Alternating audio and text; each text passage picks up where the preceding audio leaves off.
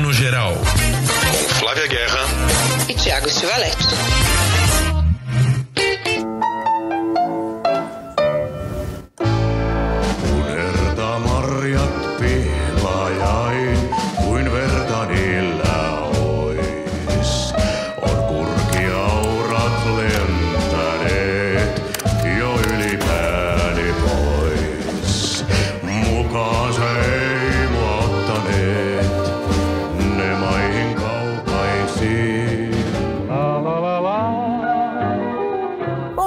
Tarde, boa noite. Você que está ouvindo o Plano Geral, seu podcast de cinema, séries e tudo mais.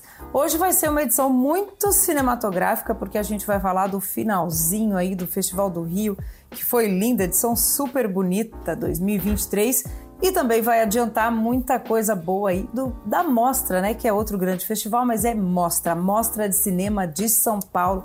A gente vai trazer vários destaques, mas antes eu chamo aqui meu companheiro de todos os planos gerais. Tiago Estivalete. Bem-vindo, Tiago Estivalete, diretamente desse clima Rio de Janeiro, né? Obrigado, Flavinha. Bom dia, boa tarde, boa noite, pessoal. Pois é, hoje vamos falar de Festival do Rio e Mostra que estamos nesses dias de transição, eu e Flavinha conseguimos acompanhar a segunda metade do Festival do Rio, né, de terça até domingo, quando rolou a premiação. Deu para ver algumas coisas. E o Rio tem isso, né? Abre muito tapete vermelho para a Premiere Brasil, para a estreia, né, o lançamento de grandes filmes brasileiros que a gente vai ver lançado nos cinemas ao longo do ano, né? Como a gente vive falando aqui, as estreias estão fraquinhas em termos de público, então é sempre bom um festival para fazer esse pacotão, né, e engrossar o lançamento todos juntos agora em outubro. E o que é mais legal, né? A gente vai falar um pouquinho agora dos premiados do Festival do Rio, mas praticamente todos os brasileiros que estão estavam no Festival do Rio estão na Mostra de São Paulo também, que começa nessa quinta-feira, dia 19, e vai até dia 1 de novembro. Então, todos os filmes brasileiros que a gente falar aqui, dá para ver na mostra também, não é isso? É isso mesmo. Aliás, isso é a melhor parte, né, dos dois festivais que são coladinhos aí porque quem viu a gente falar nas redes sociais, nos textos, vai ouvir aqui, né, falar muita coisa boa da, do Festival do Rio, vai poder fazer a agenda para a Mostra de Cinema de São Paulo, né? Os internacionais não repetem, né?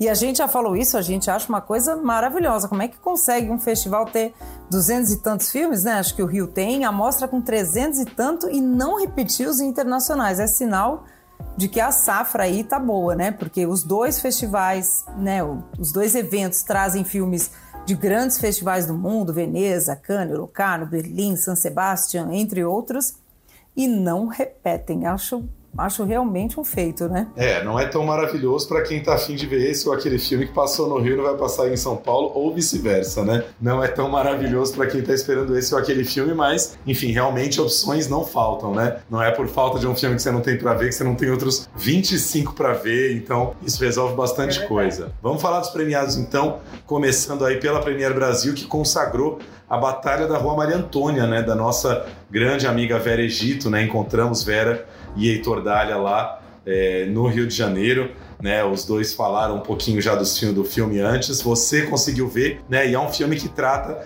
faz 12 planos sequência sobre um episódio muito famoso aqui da história de São Paulo, né? Que é um episódio da ditadura militar, quando estudantes de filosofia da USP, que antes estudavam na rua Maria Antônia, né? Mais perto do centro do que da hoje cidade universitária de São Paulo, quando eles se bateram com os militares e foi uma luta sangrenta, enfim. É, é um tema que estava aí pairando no ar, né? Alguns diretores já tinham pensado em fazer esse filme, mas a Vera Egito foi lá e fez nesse momento e o filme foi consagrado aí com o troféu Redentor de melhor filme aí da Premiere Brasil, né? Fala um pouquinho do filme você que viu. É isso mesmo, eu achei é, e eu comentei isso, né? É uma sorte assim a gente conseguir assistir aos filmes brasileiros nesses grandes festivais, porque muitas vezes a gente tem que correr atrás, né, dos internacionais, é normal, a gente corre mesmo, não tem muito o que fazer. Agora, esse filme eu fiquei muito feliz de ter visto e visto no cinema. É isso que eu acho que a gente tem que aproveitar, tanto na mostra quando o filme estrear também, porque ele é um filme de cinema, gente. Não é só o tema, o tema é grandioso, como o Thiago falou, né? Para quem não, não, não sabe muito bem, essa é uma história muito emblemática aqui da cidade de São Paulo e da luta, a luta, né? A luta contra a ditadura, né?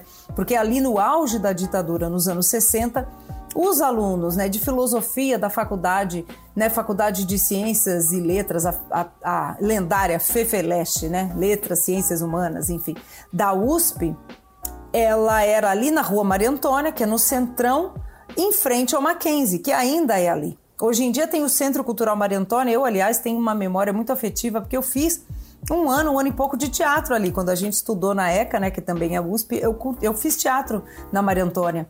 Então ele é um centro cultural nesse sentido hoje em dia, mas era o QG da, do pensamento mesmo da USP.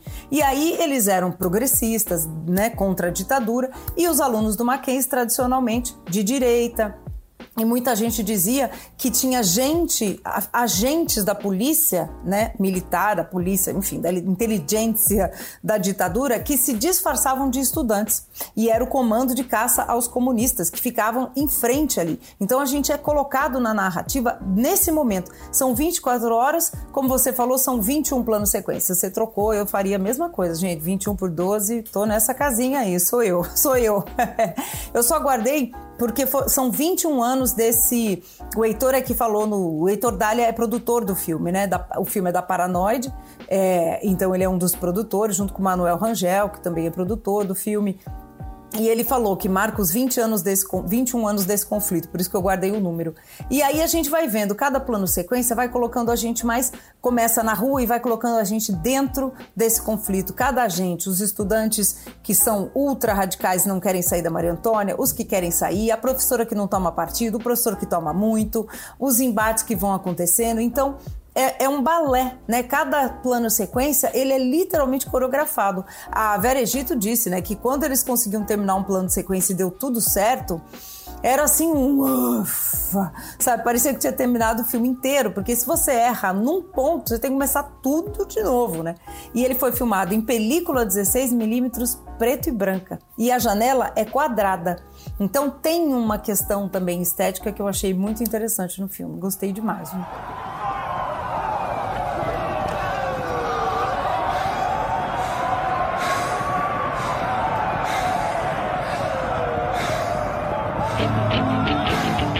Quando eu penso nisso, é como se eu tivesse acordado para o mundo.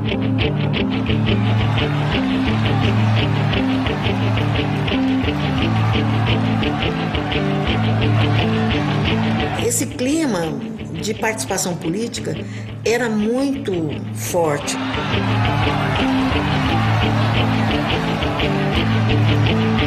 Em 67 foi o, o, o começo do do rastilho de pólvora que depois se alastrou.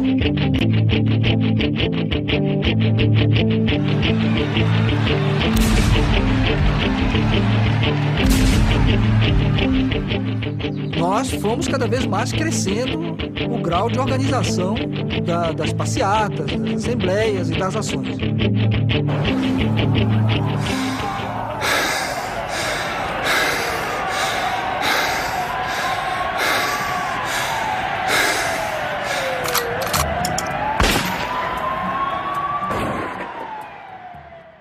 Isso aí, então parabéns a Egito aí pelo, pelo prêmio de melhor filme. Como a gente já falou, o filme vai passar, vai ter algumas sessões na Mostra de São Paulo, claro, né? O filme rodado em São Paulo sobre o evento de São Paulo, se não tivesse na Mostra, a gente matava, te dava um jeito de passar o filme. Vamos falar um pouquinho de pedágio também, que a gente pôde ver no Festival do Rio. É filme da Carolina Markovics, né? Que tá muito conhecida desde o ano passado como Carvão. Um filme bastante aclamado, algumas poucas pessoas não gostam, mas a maioria ficou impactado com Carvão, né? E ela volta de um filme também que vai lá assim no nervo das classes baixas do moralismo, né? Das classes mais pobres, né? Falando aí dessa, dessa cobradora de pedágio, vida pela Maeve Jenkins, que uh, não aceita a homossexualidade do filme e quer colocar ele numa terapia de conversão da sexualidade. E o legal do pedágio é que acabou levando três prêmios de atuação, né? Dos quatro prêmios nobres de atuação, levou três. A Maeve levou melhor atriz, junto com a Grace Passou, que também ganhou pelo filme O Dia que Te Conheci. O Cauã Alvarenga tá fazendo praticamente uma estreia, né? Que faz o filho dela, que tá maravilhoso.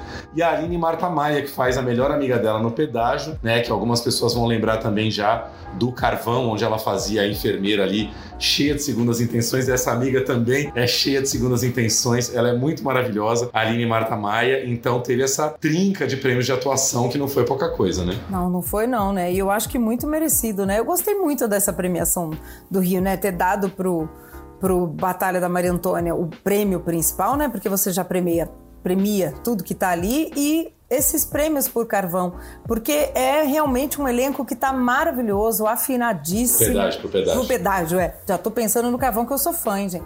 Né, pro, pro, pro pedágio, porque tá tudo muito afinado, tá todo mundo muito perfeito. E eu gostei também que ganhou o prêmio de direção de arte, né? Que é muito, muito trabalho também é, impecável para construir isso que você já até comentou, né, Tiago? Que é esse Brasil real, né? Que a Carol retrata sem meias palavras, né? Sem dourar a pílula, né? Ela retrata com tudo de humano que tem, né? Pro bem e pro mal, né? Porque essa mãe, que é a Maeve, ela também é uma sobrevivente, né? Ela tá tentando ali, né? Ela não elaborou muito essa questão do filho ser, ser GLBTQ, ela não ela ela tá sofrendo preconceito, ela é muito ignorante, né? Assim, por questão de acesso, trabalha num pedágio, tem uma vida difícil, a casa, a direção de arte que é maravilhosa nesse sentido. A casa diz, né, o que que eles são. É uma casa muito pobre, muito, né, mal cuidada. Você vê que não sobra muito ali além da sobrevivência. Então eu gosto muito dessa construção desse universo, né? Ela, a Carol é uma ótima diretora, né? Pois é, e tem uma coisa que eu gosto muito que assim é um filme que fala sobre conservadorismo das classes mais pobres, né? Essa, essa moral conservadora que a gente sabe que uma boa parte da nossa classe média baixa bem, tem, né? Nem todo mundo, mas muita gente tem. É, a gente ainda associa muito aos evangélicos também a questão da educação religiosa. Então o sofrimento que é para ela não aceitar esse filho, esse filho já é de uma outra geração, né? Ele é, ele é praticamente uma geração Z, então ele já vê essa questão de uma outra forma. Agora, o quanto essa questão da, da, da, da sexualidade é tabu, mas ao mesmo tempo, sem falar muito do que acontece no filme, mas a personagem da Maeve vai flertar com todo um lance de corrupção, né? Que é tipicamente brasileiro também, né? É aquela velha história né? Posso ter um filho corrupto, mas não um filho viado, né? Então, assim, é, o lance da corrupção vai entrando no filme e ela vai aceitando isso de uma maneira muito mais tranquila do que ela aceita a homossexualidade do filme, e daí vai vir todo o conflito, né? Tudo que vai se desdobrar ao longo do filme, né? Foi, chamou, chamou, foi, tarararará, embaixo, embaixo, embaixo, em cima, embaixo, parou, correu, tararararararararará. Tudo bem? Tudo ótimo.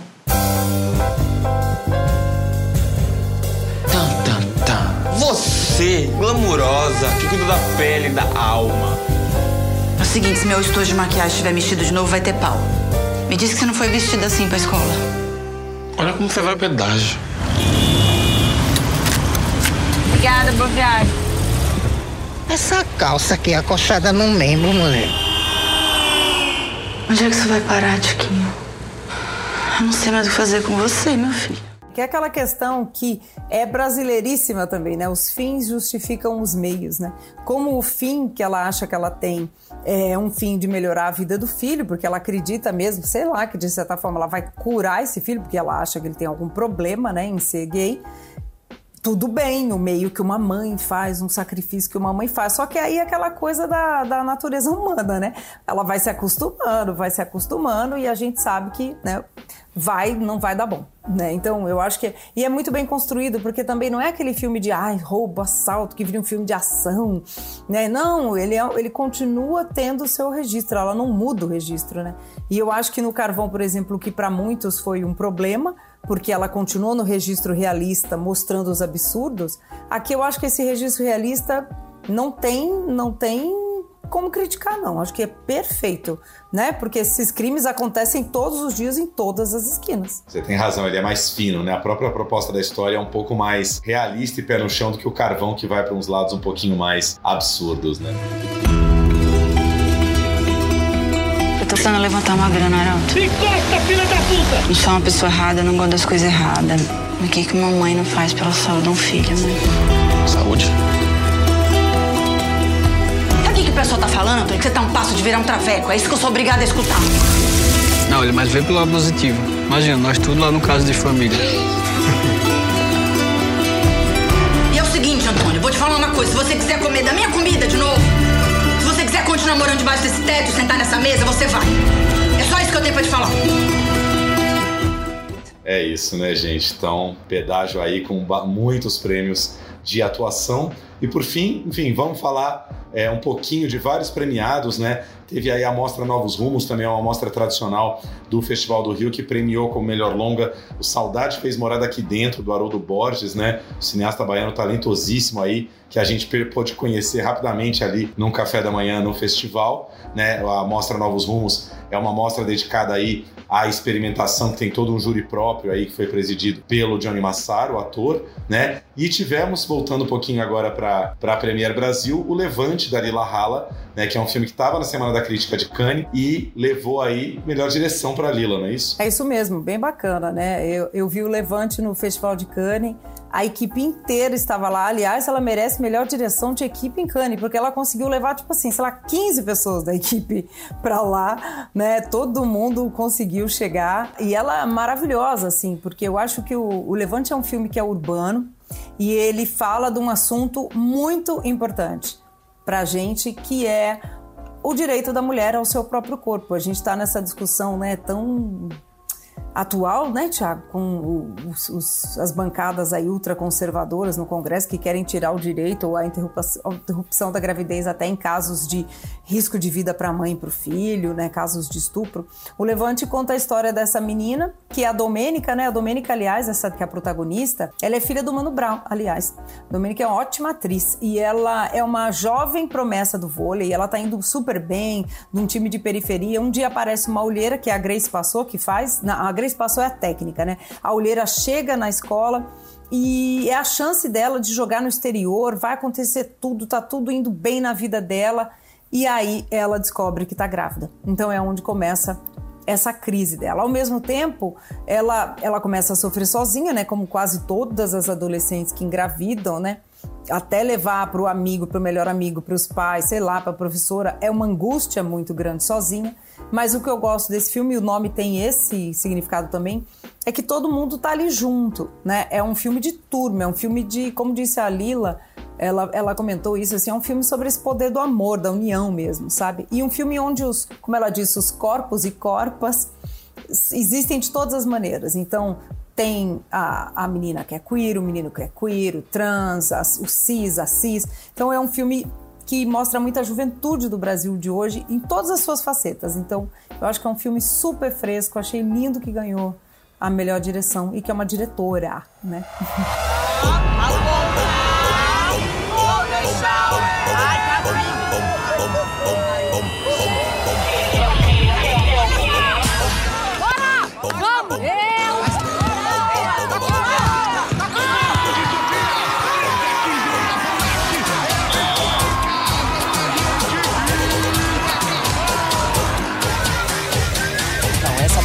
Bolsa é para jogar no Chile, na temporada. E eu queria te ver mais. Você também já menstruou esse mês? Já, mas por quê? Hum, só pra saber. Eu não quero ter. Só preciso saber como. O médico que me foi cobrou 8.600 reais. Falou que a galera que tem grana normalmente faz com o cara mesmo. Ah, esse é o problema, né? Quem tem grana e quem não tem. A gente vai entrar nessa quadra com sangue no olho. Muito legal. E aí, por fim, vamos falar do Prêmio Félix, né? Que é o prêmio aí dedicado, né, aos, aos todos os gêneros e identidades, né? Toda a comunidade LGBTQIA+, né? Também tem um júri à parte aí, o nosso querido Pedro Henrique França, o Pedrinho, fez parte desse júri, né? É, Sandro Fiorin também fez, nosso amigo, muita gente bacana, e que premiou Sem Coração do Tião, que é um filme que estava aí no último Festival de Veneza, né? É isso aí, que é uma dupla, né? O Tião e a Nara Normandi. A Nara, para quem. É, que eles são uma dupla, né? Já estão no, segundo projeto. O Sem Coração começou como um curta, faz um tempo. A menina que faz a Sem Coração a atriz é a Sem Coração do curta. Então, muito bacana, né? Que deu tempo dela crescer e ser adolescente. E o filme, ele passou no, no, no Festival de, de, Veneza e traz aí a história de uma menina. Tem, existe a Sem Coração, né? Que é uma menina que é filha de pescadores. Ela tem uma vida muito humilde, né? Ela é, ajuda o pai, a mãe morreu. Ela tá sempre meio por fora da grande turma que tem no filme que é formada por uma outra, é, a outra protagonista, né? O filme tem duas protagonistas, a Maia Devic, que é a Tamara, tem uma vida melhor, tem uma qualidade de vida melhor, é de uma classe média. Quem faz a mãe dela é a Maeve, aliás, está aqui também. A Maeve faz a mãe dessa menina e o Heron Cordeiro faz o pai. São pais progressistas aí, que, né, a gente podia dizer aí que são pais hoje em dia, assim, de esquerda. E a, a Sem Coração, a Eduarda, né, a Eduarda Samara, que faz a Sem Coração, ela é uma menina muito humilde, assim como toda a turma que eles têm de praia. Então a gente vai vendo toda essa dinâmica de descobertas, de brincadeira, eles vão pro mar, eles pescam, eles, né, eles vão brincar do hotel abandonado, e eles vão descobrindo a vida. Um tem uma origem mais humilde, de uma família mais violenta, a sem coração ajuda o pai, o outro, né, o que que ele faz da vida, se ele vai ter um futuro, não vai, enfim. E tudo isso nas descobertas da adolescência. O filme ganhou o prêmio Félix não por acaso, mas eu acho que a gente pode deixar aí de segredo porque que ele ganhou, para não dar muito spoiler, né? Vamos deixar aqui para quem fosse descobrir onde é que mora aí esse queer desse filme lindo aí, que também fala da descoberta do, do primeiro amor, das paixões.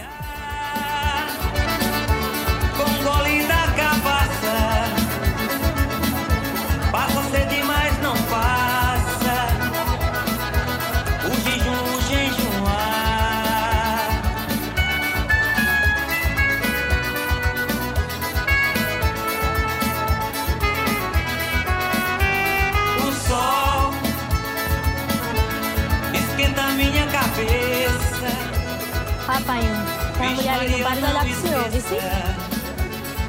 Você é com essa cabeça não. É sério?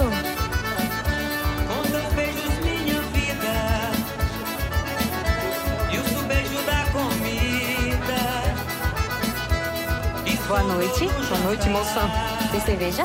É isso aí, fica como dica, como pista então. Flavinha, antes da gente encerrar o assunto do Festival do Rio, vamos falar um pouquinho dos filmes gringos que a gente viu lá, que a gente adorou. Falar um filme que a gente ficou encantadíssimo, né? Você ainda não tinha visto nos festivais, vimos juntos, descobrimos esse filme juntos, que é All of Us Strangers, né? Todos Nós Estranhos, seria uma tradução livre aí, do um filme britânico delicioso. Delicioso não é bem a palavra, é um filme até pesado, é um filme imbuído de uma solidão imensa, mas um filme super bem dirigido e bem conduzido, com um elenco maravilhoso. Né? A direção direção é do Andrew Hay, que é um diretor que a gente acompanha já há alguns anos. Ele dirigiu aquele filme 45 anos com a Charlotte Rampling. A Charlotte foi indicada ao Oscar lá por 2016 ou 2017 por esse filme. É um cara que é, tem uma mão muito boa para dramas delicados. E nesse filme ele vai contar a história do Adam, que é o Andrew Scott, né? Que é um, é um escritor que mora sozinho num prédio que acabou de ser inaugurado, é um prédio que ainda está deserto.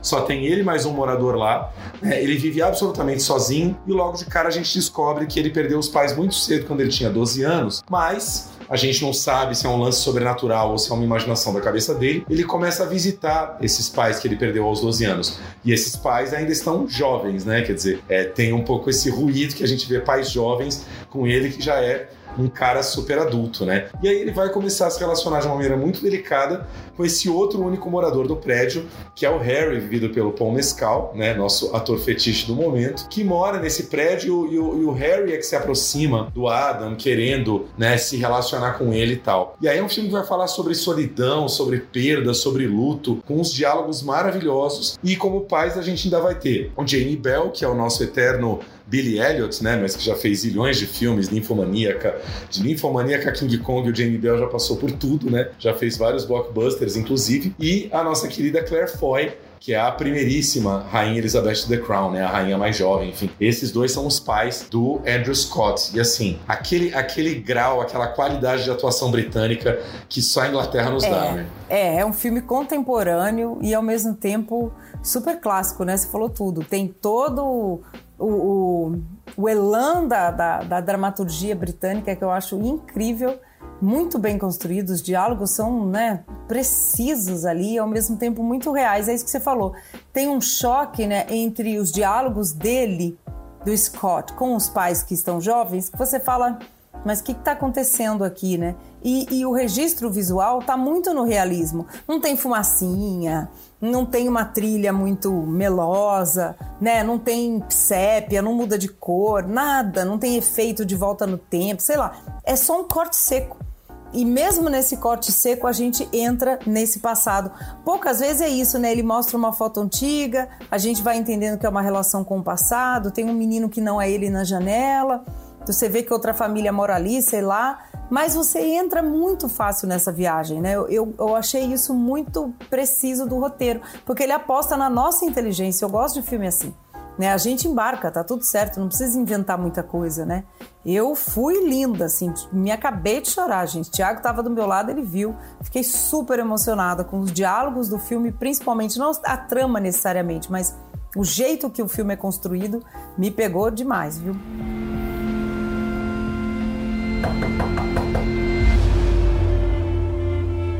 Hello. Hi. Saw you looking at me from the street. I'm assuming you're not with anyone. Never see you with anyone.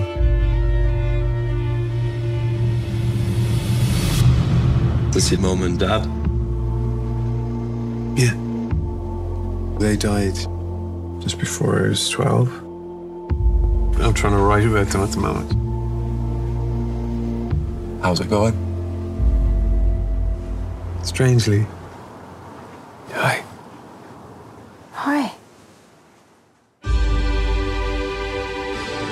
Is this real? Does it feel real? Our boys back home? Our son. Look at you. You were just a boy. And now you're not. It was a long time ago. Yeah, I don't think that matters.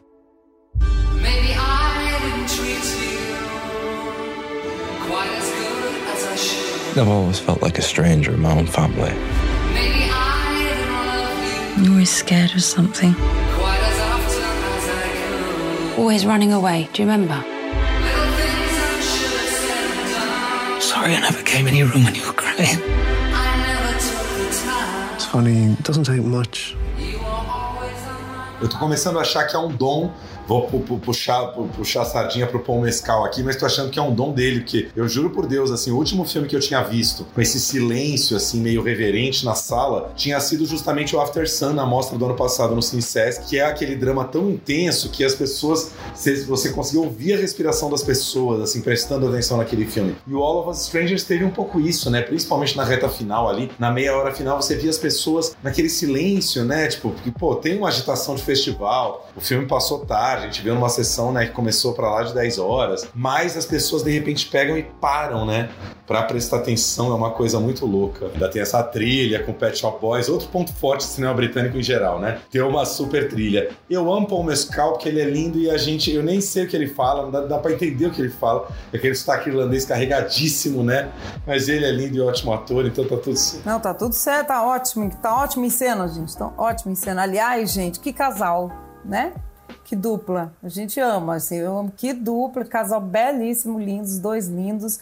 E o Andrew Scott, né? Tudo bem, a gente que é fã de Fleabag já era apaixonado por ele desde o padre de Fleabag. Mas ele aqui se superou, né? Meu Deus, que gato, que olhares. Os atores estão muito bem. Você terminou, né? A gente saiu da sessão, você saiu falando. Olha, não acho que a chance é improvável, não, de ter uma indicação aí ao Oscar, ao BAFTA com certeza, né? Que é o Oscar britânico, mas quem sabe aí sobra, né? O ano passado de- teve pro Paul Mescal, né? Pelo After Sun. O Andrew tá incrível, né? Só nos olhares, na fragilidade que ele cria, né? Ele não é esse cara na real, né? Óbvio.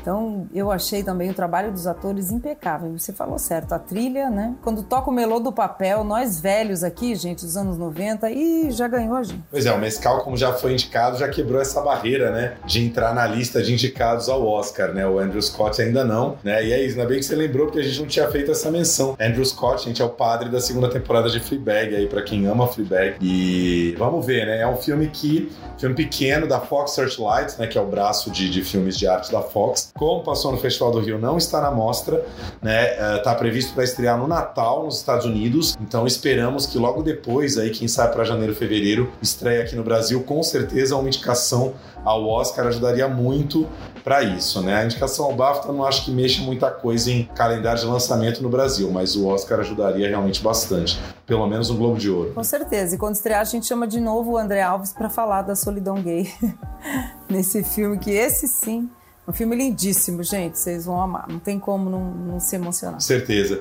E aí vamos terminar falando um pouquinho dos argentinos que a gente viu no Festival do Rio, né? O cinema argentino sempre bombando muito, né? Estamos impactados, pelo, com o perdão do trocadilho, com os filmes argentinos que nós vimos lá, né? Vamos começar falando do Delinquentes do Rodrigo Moreno. O Rodrigo Moreno é um diretor que deve estar aí quase na casa dos 50 anos, um diretor que a gente acompanha há muito tempo, El Custódio, alguns filmes dele conseguem estrear no Brasil, passam em festivais pelo Brasil, e foi já o filme escolhido da Argentina ao Oscar, né? Um filme que eu caí totalmente de paraquedas na cabine achando que tinha uma hora e quarenta, o filme tem quase três horas de duração, você sabia, né? Ou não? Não, eu não. Eu fui, eu achei que era longo, assim, ah, legal, duas horas de Também filme, isso não. é normal, né, gente? Hoje em dia a galera faz filme de duas horas tranquilão, né? Mas eu não achei que era tão longo, não. E aí eu fui meio me cansando um pouco, na verdade, porque eu fui preparada para um filme de duas horas no máximo. Não tava esperando tudo isso. E ele tem um. A gente estava falando no final da sessão. Esse filme, ele quase que tem um ritmo de romance. Sabe quando você lê um romance, gente? Que a ação começa, aí para no meio, ele conta todo um outro núcleo, para depois voltar naquele tempo que criou, para depois criar. É, é o tempo de um livro, de um romance. Ele é longo, ele toma o tempo para contar as histórias. Assim, ele gasta o tempo que a gente tem e o que não tem. Eu gostei do filme, mas eu acho que se ele tivesse um intervalo, talvez eu gostasse mais. Gente, ópera de três horas tem intervalo, tá? Quando dá uma hora e meia, a gente vai tomar um café, ir no banheiro e volta pra ópera. A gente podia começar a instituir isso no cinema. Porque o filme, aliás, ele é quebrado, ele tem primeira e segunda parte. Quando dá essa quebra, era a hora perfeita de dar um 10 minutinhos, gente? Sem desrespeitar o filme, ele tem essa quebra. Vamos explicar um pouquinho o que são essas três horas, senão ninguém nem vai entender nada. É a história do Ramon e do Roman.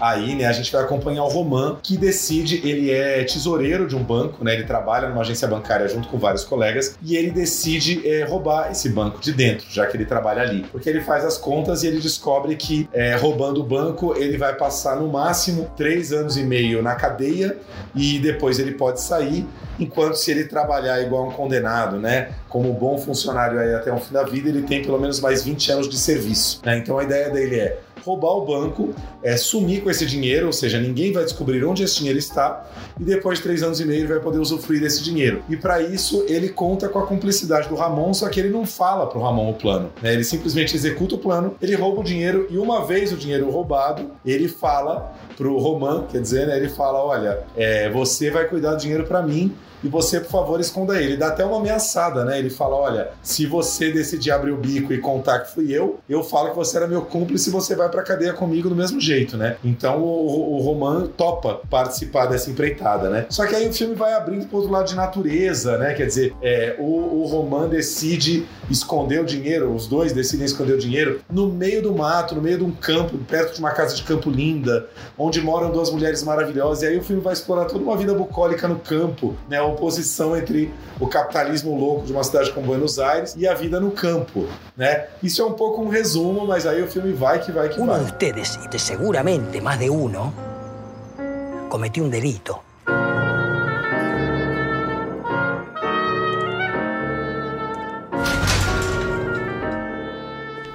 Román Moreno.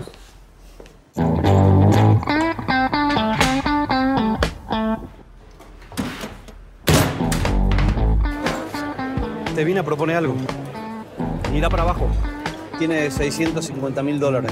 325 mil para cada uno. Eso es lo que tengo acá. Necesito que cuide ese bolso por tres años y medio. Mi nombre es Laura Ortega, soy contadora pública nacional, pero en este caso estoy oficiando de investigadora. Mire, el que llega hasta acá es porque la hizo. Y si la hizo en algún lugar, la guardó. Yo lo único que les digo es que a partir de hoy, cada uno de ustedes está bajo sospecha. Quiero que vuelva a la sierra. ¿Más plata? No. Quiero que te comunique con una persona. Pero usted estaba al tanto de los planes que tenía el señor Morán. No, no, coma, no estaba al tanto. ¿Tres años y medio la cárcel o 25 en el banco?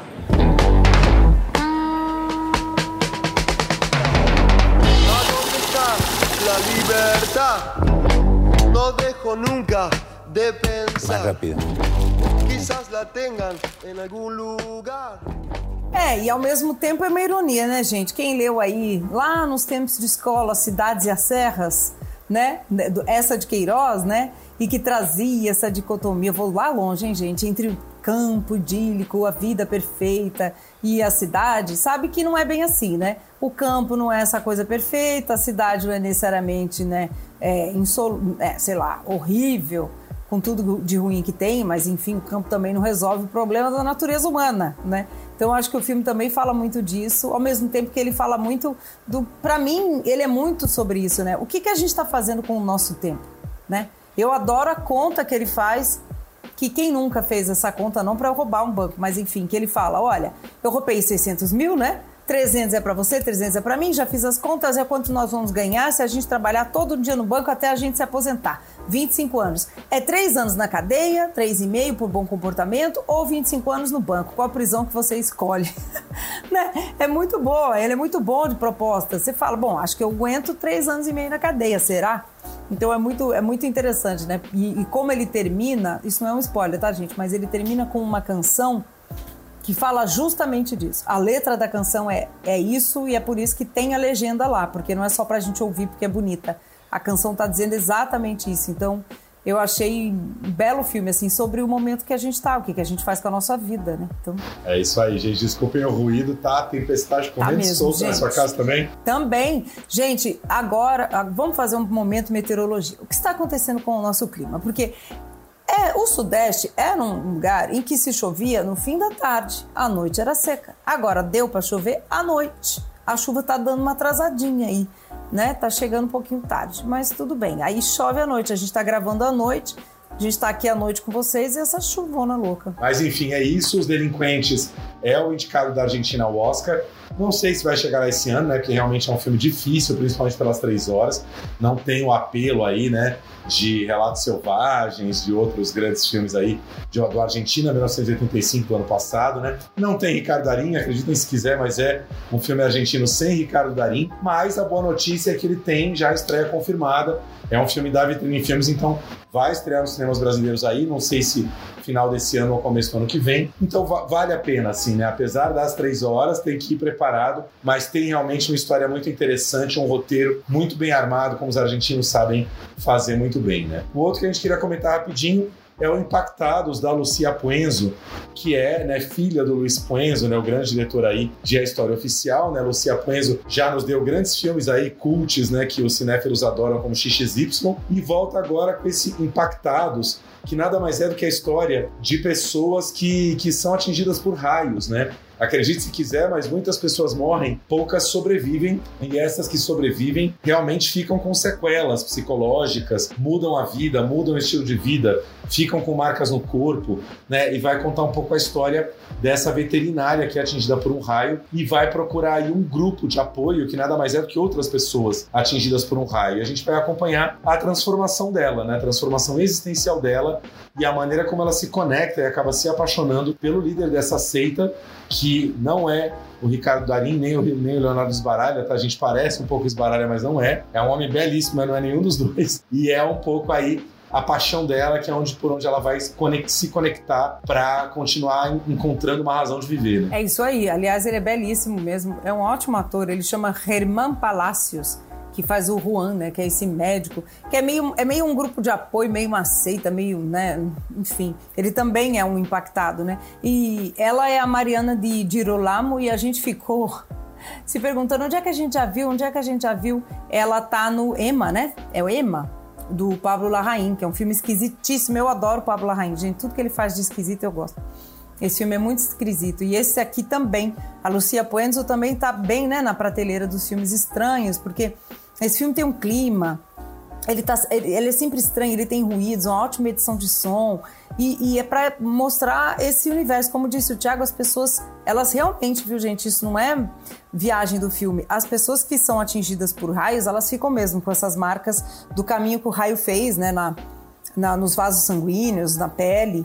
E eu, sinceramente, eu acho lindas as marcas. Parecem umas tatuagens né, vermelhas, incríveis, assim. São lindas as cicatrizes. Procurem as reais, assim.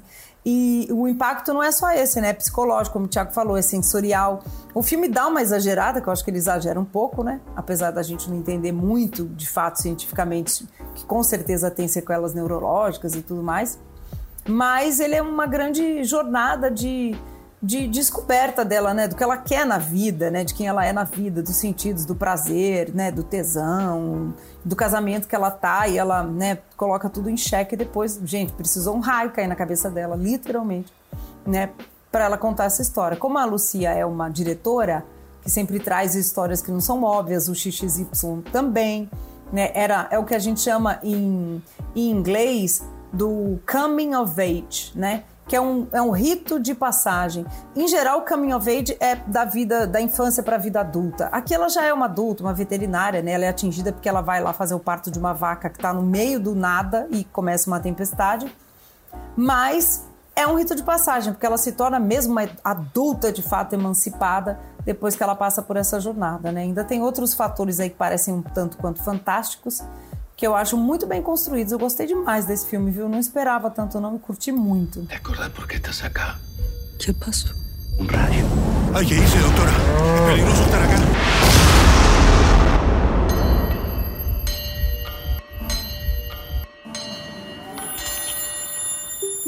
Está con hiperacusia y fotofobia.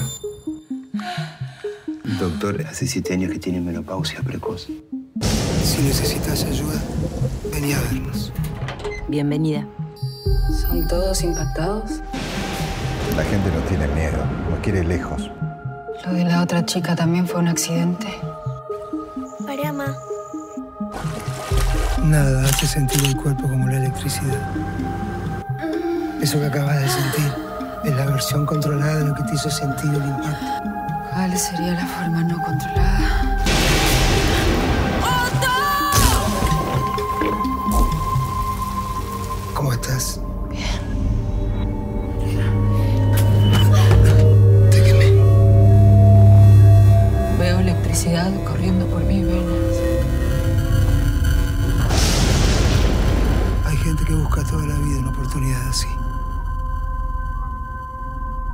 Você falou de um raio cair na cabeça, eu aproveitei e fui fechar a última janela, que a tempestade estava brava, nada de raio ainda, mas, cara, tava entrando uma água na janela aqui. Eu falei, deixa eu dar uma fechadinha. Então, esse foi o nosso grande balanço do Festival do Rio. A gente queria dar parabéns a Ilda Santiago, a todos os diretores e tal, porque foi um festival vibrante, né? Graças a Deus. Vocês, não sei quem acompanha aqui muitos bastidores né, dos festivais de cinema e da, e da política cultural, mas esse ano os festivais, tanto a Mostra de São Paulo quanto o Festival do Rio, estão com um pouco mais de respiro de patrocínio.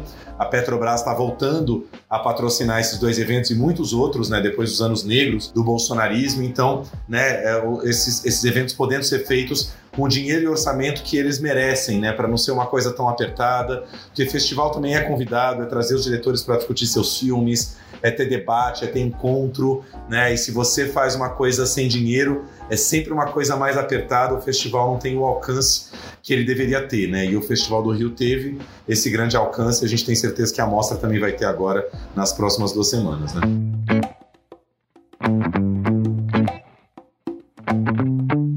Agora eu só vou lançar uma pergunta aqui rapidinho, hein? a gente não vai se aprofundar. Você viu o Pobres Criaturas, o Leão de Ouro em Veneza, viu o filme da Agnieszka Holland, o Border, né? Green Border ou Fronteira Verde.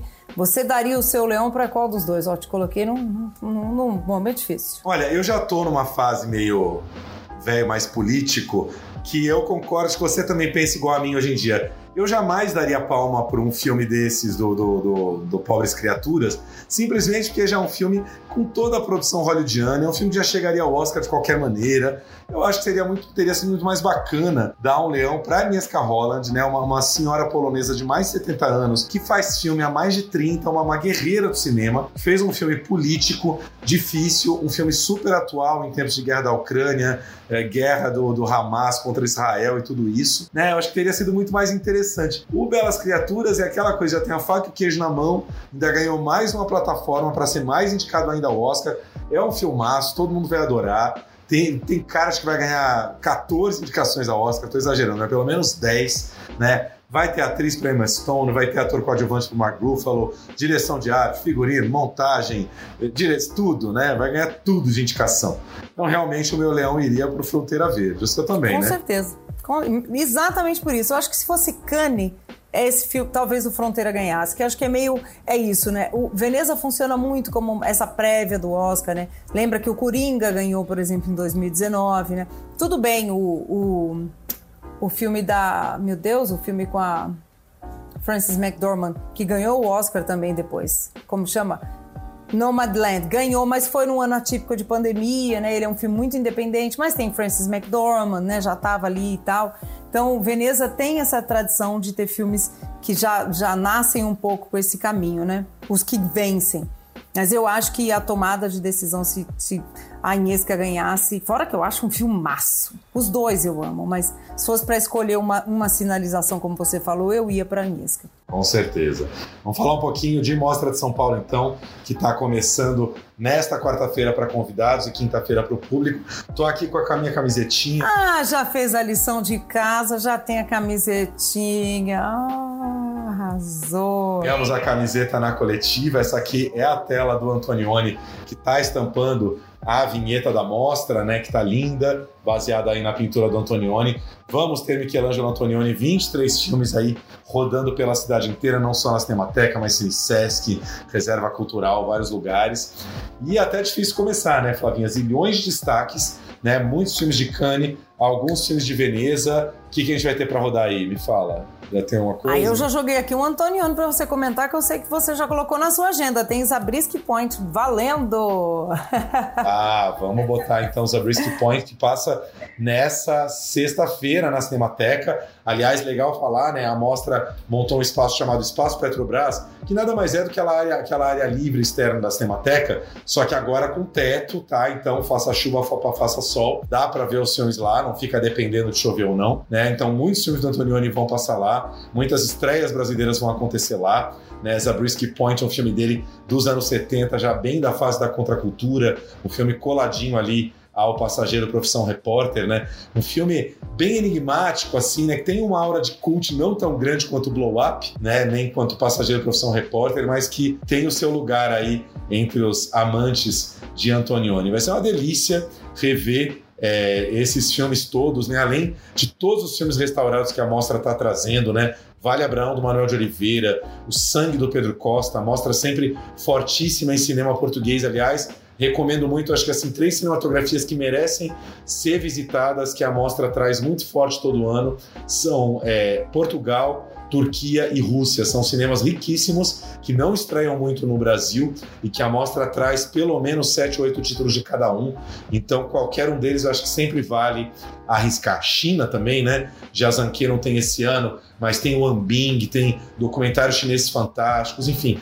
É muita, muita variedade mundial para apenas duas semanas de cinema. É, aquela nossa velha neurose, aquele, aquele, ou então o FOMO, né? Que é o Fear of Missing Out. Você sofre de FOMO, mostra o seu lugar de enlouquecer, porque é o medo de perder alguma coisa. Você vai perder, gente, porque são 360, é isso, filmes? No máximo, se você não dormir, você não comer, não fizer nada, nem banho, você vê uns 60, 70. Então você vai pelo menos perder 300. Então lide com isso e a gente faz né, a, a, a, seleção mais completa possível. A gente já falou que a gente vai se enfiar aí nas sessões do Antonioni. Eu trouxe os Zabriskie Point que a gente não tinha comentado das outras vezes, mas tem de tudo, como o Thiago falou, e dá vontade de ficar só nos clássicos. Só, só já seria uma bela mostra, né? Com certeza. Agora fala desse que eu sei que você amou e que vai passar na mostra, Comandante. Fala um pouquinho desse filme que eu quero saber. Aí é minha cota da Itália, né? que eu tenho esse problema ali, né? Não, gente, mas é. Tem direito. Tem direito, né? Esse filme, gente, ele abriu o Festival de Veneza, né? Lembra quando deu aquele quiprocó todo da greve dos atores, o filme do Luca Guadagnino com a, com a Zendaya caiu, né, por conta da greve e tal, ela não ia poder mais lá fazer o tapete vermelho. Entrou o comandante e foi uma escolha muito interessante. O diretor chama Eduardo De Angelis, ele não é muito famoso, né, fora da Itália. E o ator é o Pier Francesco Favino, que eu brinco que é o Darim, né, do cinema italiano, porque de 10 filmes, 9 hoje em dia são com o Favino. E o Favino faz esse comandante e é baseado numa história real. Esse comandante era um cara, é, o Todaro, né? Ou Tódaro, Salvatore Tódaro. Quem manja de histórias do mar, quem gosta das histórias de guerra, de submarinos, sabe muito bem quem ele é. Ele era um comandante de submarino que ficava rondando ali, né, o mar Mediterrâneo na Segunda Guerra, e os submarinos, quem me ensinou foi meu cônjuge, Fernando Cavalcante, que entende tudo desse assunto, que os submarinos do eixo, né, porque eles eram italianos do lado fascista, nazi-fascista, eles ficavam buscando navios ali, né, de mercantes e tal, navios inimigos, né, para para vigiar, para bater. Não necessariamente eles iam para a batalha, vamos dizer assim. E ele abate um navio belga.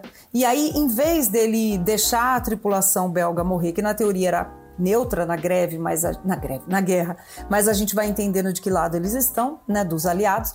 Ele resgata, ele era famoso por resgatar. E tem uma frase famosa dele que ele diz: "A gente afunda o ferro, mas salva os humanos". Então o filme é sobre isso. E é uma bela metáfora. Aí é que eu acho que esse filme dá esse pulo do gato ele não é um filme nostálgico de guerra. Ele é um filme que fala muito com a Itália de hoje, que dia após dia debate se deve salvar os imigrantes africanos, os imigrantes do Oriente Médio, que atravessam o Mediterrâneo todos os dias, morrem, se afogam. E a gente já teve casos ali na Itália de pessoas da, da, da Marinha que resgataram e foram até punidas por resgatarem essas pessoas no Mediterrâneo. Então esse filme tem esse lado, sabe, esse lado contemporâneo, que é muito sério na Europa. Pra gente fica um pouco distante, mas lá é um assunto do dia a dia. E o filme que ganhou direção e ator que é o Capitano, que é o filme do Matteo Garrone, que esse é o representante da Itália no Oscar esse ano, também fala disso. Né? É, uma, é, a jornada desse menino africano. Então,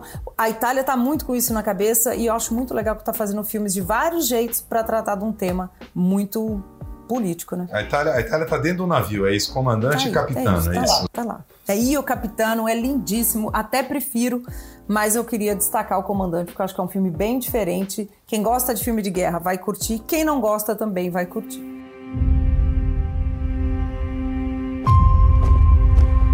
La nostra trincea non si vede. E il nemico è lontano, protetto da strati di acqua ed acciaio. Ma sta là col cuore che gli pulsa. Proprio come noi.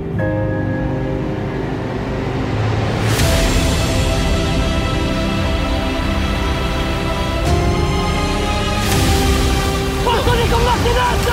Fuoco!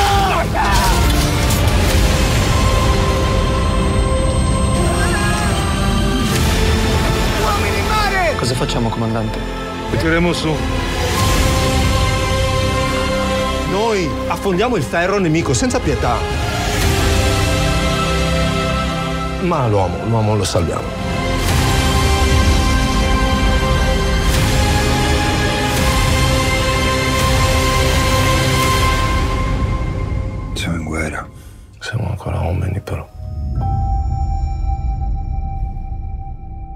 E o El Capitano, infelizmente, não tá na mostra, também não tava no festival no Rio. Mas eu queria deixar uma dica aqui, lembrar primeiro, né, que a mostra tá naquele circuito gigante que sempre tá ocupando a cidade inteira. Então tem é, Frei Caneca, Espaço Itaú Augusta, IMS, Reserva Cultural, é, Centro Cultural São Paulo, Cinemateca Brasileira, Cine Biju, que é sempre muito importante ali na Praça Roosevelt, é uma sala pequena, mas tem programação da mostra rolando, né? Enfim, são muitos, muitos, muitos lugares. Pompeia, enfim, toda a rede que a gente está acostumado. Mas eu queria deixar uma dica principal, Flavinha, que eu acho que vale para todo ano, que é baixar o aplicativo da mostra, que tá, é super organizado, tá 47 mostra, que é a 47 edição da mostra, vale baixar.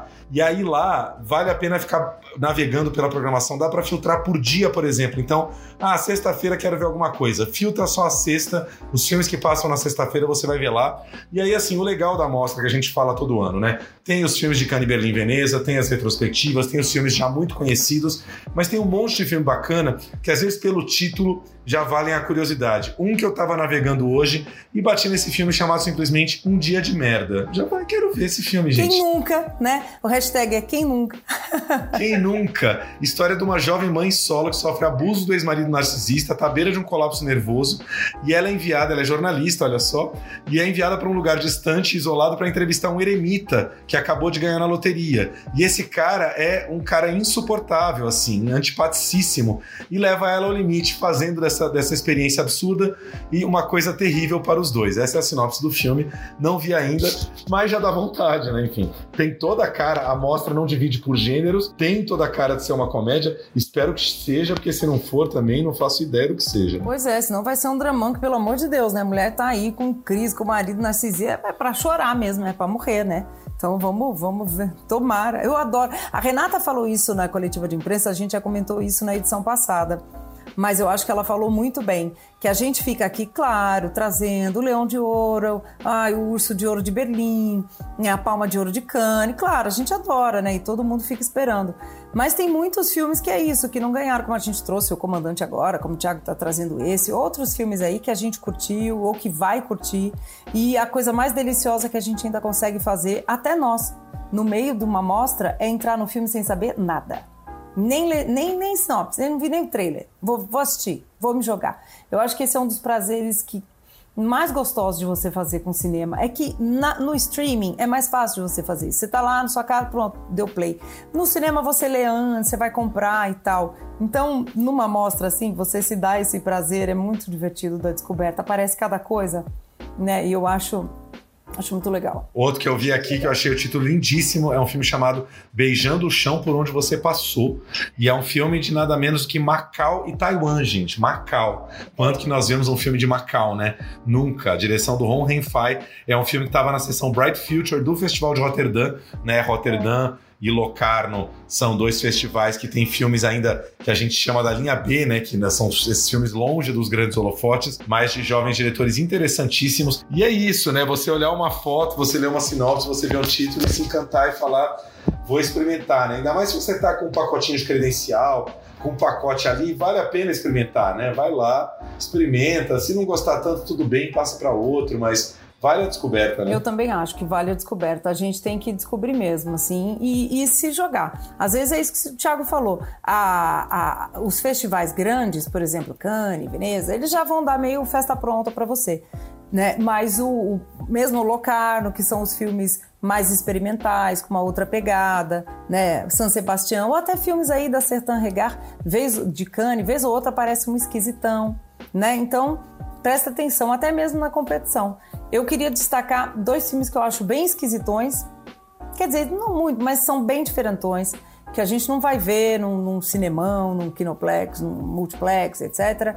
Mas que eu gostaria. O primeiro é do Aki Kaurismäki, que é esse diretor finlandês que a gente ama, que é o Folhas de Outono, o Falling Leaves. Folha de Outono, gente, ganhou um dos prêmios principais do Festival de Cannes esse ano. E eu lembro que o Kleber Mendonça Filho foi assistir ao filme, ele estava lá, né, com o Retratos Fantasmas, e ele disse que para ele era a palma de ouro dele. E eu não tinha visto ainda, fui ver o filme na repescagem, porque esse é um dos que eu perdi, né? E eu entendi total o que o Kleber quis dizer, porque é um filme que tudo é perfeito, nada se joga fora. Você fala, vou tirar uma cena daqui. Não, tá tudo, tudo é encaixado. O filme, ele fala muito também desse mundo contemporâneo que a gente tem do trabalho, né, da gente não pertencer mais aos lugares, a gente ser descartável. E são, é uma mulher, né, um cara, ela, ela, ele, ela trabalha num bar caído, um bar qualquer coisa onde ela conhece ele e ele trabalha numa obra né? E é alcoólatra. Ele é muito talentoso, só que ele sofre de alcoolismo. E aí, uma hora, assim, tem esse tipo de piada, juro, gente, que o, o amigo dele fala assim: Mas por que, que você tá bebendo? Por que, que você tá triste? Ele diz: Porque eu sou alcoólatra. Mas por que você bebe? Porque eu sou triste. E sério, o filme. O filme tem esse tipo de piada, mas é, ele tem uma melancolia, uma poesia nessa melancolia, que você ri e ao mesmo tempo empatiza. E aí eles se apaixonam. E aí tem todos os encontros e desencontros de uma comédia romântica, só que é uma comédia romântica finlandesa, gente. Então tem muita melancolia, tem esse mundo contemporâneo que tá todo mundo meio desgarrado, deslocado, né, sem grandes sonhos. Então é um filme lindo e ao, e ao final das contas é um filme de amor. Então, um filme de amor finlandês, gente, temos também.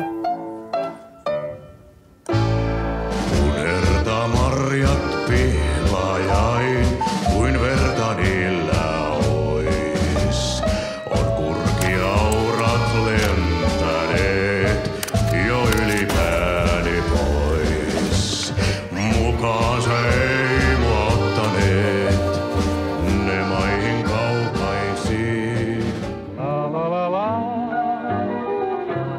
Tapasin sen pienemmän myöhemmin. Mentiin melkein naimisiin. Miksi te menneet? Nätti likka, hiljainen tosin. Hukkasin puhelinnumeron. Se kieltämättä vähän haittaa. Saat kelvata, vaikka näytätkin heiveröseltä. En tiedä edes nimeäsi. Kerron ensi kerralla. Mais la vie sépare ceux qui s'aiment tout doucement sans faire de bruit. Et la mer efface sur le sable les pas des amants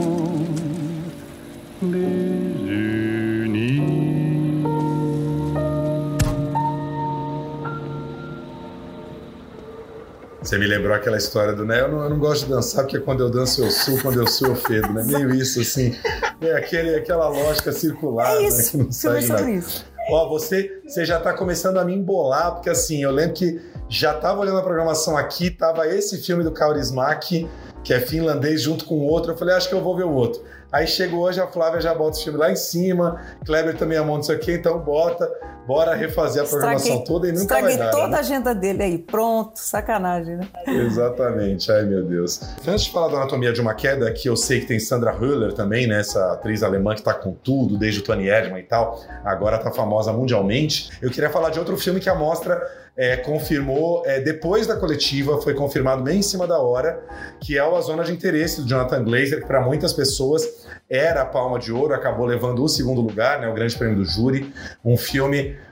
baseado num livro lindíssimo do. Eu vou esquecer agora. Thomas Mann. Thomas Mann? Não, o cara morreu esse ano. Eu Aos- sempre falo o Thomas Mann no lugar de Martin Names. Martin Ames, exatamente. Livro do Martin Ames. Martin Ames morreu esse ano, né? Que é essa Durante história. Cannes. Morreu durante Cannes. Olha que coisa louca. E que é a história dessa família, né, de um oficial nazista que mora numa casinha do lado do campo de concentração e a gente vai acompanhar um pouco essa realidade do campo de concentração, mas de fora, do ponto de vista dessas pessoas supostamente um pouco alienadas aí pela anestesia do nazismo, aquela história toda da banalidade do mal da Hannah Arendt que a gente vive falando.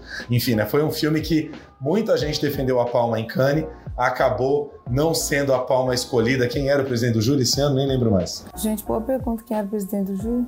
Meu Deus do céu. Ah, não, também. era o Kit Estreza. O... Ah, o Ruben Ostlund, exatamente, Ruben nosso querido amigo norueguês, exato. E que era um filme que eu lembro que eu tinha até perguntado para a assessoria, é um filme com distribuição no Brasil, não sei quando vai estrear, acho que é mais pro comecinho do ano que vem. Tinha até perguntado para a assessoria, mas vai estar em algum festival? A assessoria tinha falado, não sabemos, não é garantido ainda, mas a mostra foi lá e confirmou o filme em cima da hora. Então também é mais um dos grandes destaques, né? Arrasou. Quer falar um pouquinho de qual pra gente terminar, do Anatomia ou do La Quimera? Eu acho que a gente pode falar da anatomia no sentido de que estava entre esses dois, né? É ruim, é horrível ficar comparando os filmes, mas a gente acaba comparando, né? Mas é o que os festivais fazem. É exato. Porque o, o filme O Anatomia de uma Queda, que é da Justine Trier, né, que é francesa, diretora, ele ele estava pau a pau ali, né, e, e com o, o Zona de Interesse. E aí a gente, de novo, você aponta para onde que o festival quer olhar, né? Eu acho os dois grandes filmes, né? Esse filme, o Anatomia, ele, a gente já falou isso aqui em outras edições. Ele conta a história aí desse pai de família, uma família pequena, é a mãe, o pai e o filho. Eles, eles têm uma leve discussão, assim, um entendimento bobo, assim, no começo do filme. Ele cai do telhado que ele tá arrumando e aí começa essa investigação, a tal da anatomia da queda dele. E aí a gente não sabe, é uma, co- uma coisa do quem lembra do, do efeito Rashomon. Rashomon é um filme do Kurosawa que cada personagem mostra a sua verdade. Tem um pouquinho disso, assim. O filho conta uma coisa, a justiça acha outra, ela conta a verdade dela. E aí a gente vai armando esse quebra-cabeça tentando entender. Mas não é exatamente assim é, se ela matou ou não, é como ela é julgada. Aí você pode ser alemã, francesa, africana, japonesa, brasileira. A mulher é sempre julgada antes por ser quem ela é, não se ela cometeu o crime ou não. Então é um filme muito engenhoso, os diálogos são muito bem feitos, assim. E é dirigido por uma mulher, é um tema muito atual, essa questão né, da mulher. Então eu acho que é um filme muito complexo. That's not the point. You had a fight the day before he died. You need to start seeing yourself the way others are going to perceive you.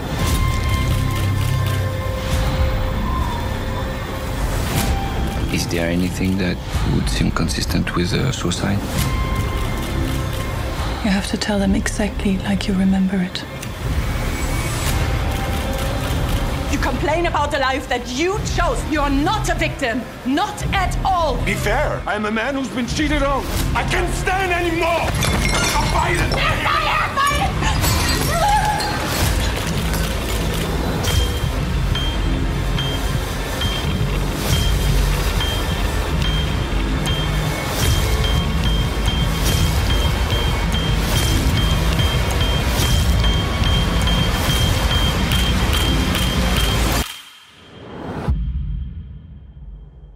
innocent, you know that, right? O, o Zona de Interesse, eu acho ele muito, muito, muito atual e forte, porque você acha que está contando uma história lá da Segunda Guerra, né? Tão passado. Não é. A banalidade do mal tá aí. A gente está vendo isso nesses dias que estamos vivendo no mundo. O quanto justifica, não justifica, de que lado você está dos muros que a gente constrói. Eu acho filmaço também. Então, foi difícil ali para Cane, viu? É isso. Bom, precisaríamos de mais uma hora inteira para dar mais dicas da mostra aqui. Vou citar só mais dois rapidinho aqui. Nuri Bilge Ceylan, um dos meus diretores preferidos no mundo, um diretor turco assim de uma composição de fotografia maravilhoso, assim, escavuca dilemas morais para todo lado. Tá de volta com Ervas Secas, que também estava na competição de Cannes, levou palma de melhor atriz para atriz do filme dele lá, né? Temos a Besta do Bertrand Bonello, que é um diretor que já veio para mostra lá atrás com Tirésia, um diretor francês que às vezes volta com os filmes mais duros, mas que esse ano foi aclamadíssimo em Veneza com a Besta. Enfim, quer indicar mais algum? Dá tempo. Não, a besta, viu, gente? Tava esperando nada, curti pra caramba. E o Lachimera que eu comentei, só rapidinho, porque o Lachimera é da Alice Horvacher, que é essa diretora italiana que para mim é o que mais moderna a Itália tem atualmente de cinema. E ela, ela ganhou o roteiro com Lázaro Felice, lembra? Em Cannes, que 2018, nunca lembro, 2018, 17. E esse filme dela é um filme bem bonito, uma turma assim que vaga assim por um, é, é, por um lugar ali da Itália. A gente não entende muito bem que eles são, eles são uns vagabundos, né? Mas uma personagem muito especial é vivida por nossa brasileiríssima Carol Duarte. A Carol Duarte de A Vida Invisível, do Karim Ainuz, uma das irmãs. Então, acho muito lindo, prestem atenção o nosso cinema, nossos talentos estão também aí no cinema italiano. Era o nosso nome ali também, disputando a palma esse ano ao lado do Karim, que estava com Firebrand. Ela indicou dois italianos, tô só anotando, viu? E semana que vem ela vai indicar mais três. Ela vai, ó. Não, mas esse foi por causa da Carol, tá? Não foi só por causa da Maravilhoso. Amit. Gente, boa mostra para todo mundo, para quem tá em São Paulo. Começa então na quinta-feira. A mostra é um festival bem organizado. Se vocês se organizam, quem compra o pacotinho de credencial, baixa o aplicativo, é só é, registrar a credencial no aplicativo. Você consegue reservar os filmes com antecedência. Os filmes podem ser reservados com cinco dias de antecedência, ou seja, no domingo você já pode reservar para um filme da próxima sexta-feira. Ou seja, se organizar direitinho e se se planejar, não tem por que deixar de ver os filmes, né? Tipo, coisa de quem fala, ah, mas eu não consegui porque era uma correria, não sei o quê, é porque não tá acostumado com a mostra, assim, é só você se organizar direitinho, planejar e olhar a programação, que as sessões já estão todas lá, é só montar a sua programação e reservar os ingressos antes, Ah, né? e fora que essa coisa de aplicativo é muito civilizada. Beijos para. Nossa, eu não tenho nem o que falar. Tá cheio de festival internacional que é uma bagunça para reservar convite e dar pau e não sei o quê. O aplicativo da mostra tá, ó, lindinho. Coisa mais linda. Exatamente. A única coisa mais espinhosa é se você não tem uma credencial, se você quer comprar um ingresso na hora, e é um filme muito disputado, como Anatomia de uma Queda, como um Blow Up do Antonioni, que aí realmente o bicho pega, você vai chegar lá na bilheteria. Tem uma cota de bilheteria, sim, para quem compra na hora, né? Existe essa cota a mais. Obviamente ela se esgota, então para esses filmes, às vezes é melhor ter um pacotinho, alguma coisa ali na mão, né? Se não, chegar com antecedência está muito afim de ver o filme, não é isso? Mas é isso que você falou, né? Tem pacotinho baratinho, né? De 10 filmes. Acho que se, se programando, dá, se, se tiver de 10, por exemplo, faz uma maratona ali de do- dois fins de semana que você mata fácil. Ainda tem o feriado no meio do primeiro de novembro. Não viaja, dá pra, dá gastar essa credencial, quem puder, claro. mais repescagem depois, assim, tá tudo certo. E aí, gente, ficamos devendo pra semana que vem Martin Scorsese, Assassinos da Lua das Flores, que tá estreando nessa quinta-feira. Flavinha já viu, vai rever comigo amanhã. Então semana que vem a gente volta no meio dessa loucura de mostra, ainda falando um pouquinho de Scorsese, né? Que ele merece, né? é isso. Fiquem todos aí com uma ótima mostra, muito cinema nessas semanas aí. E a gente volta semana que vem. Tchau.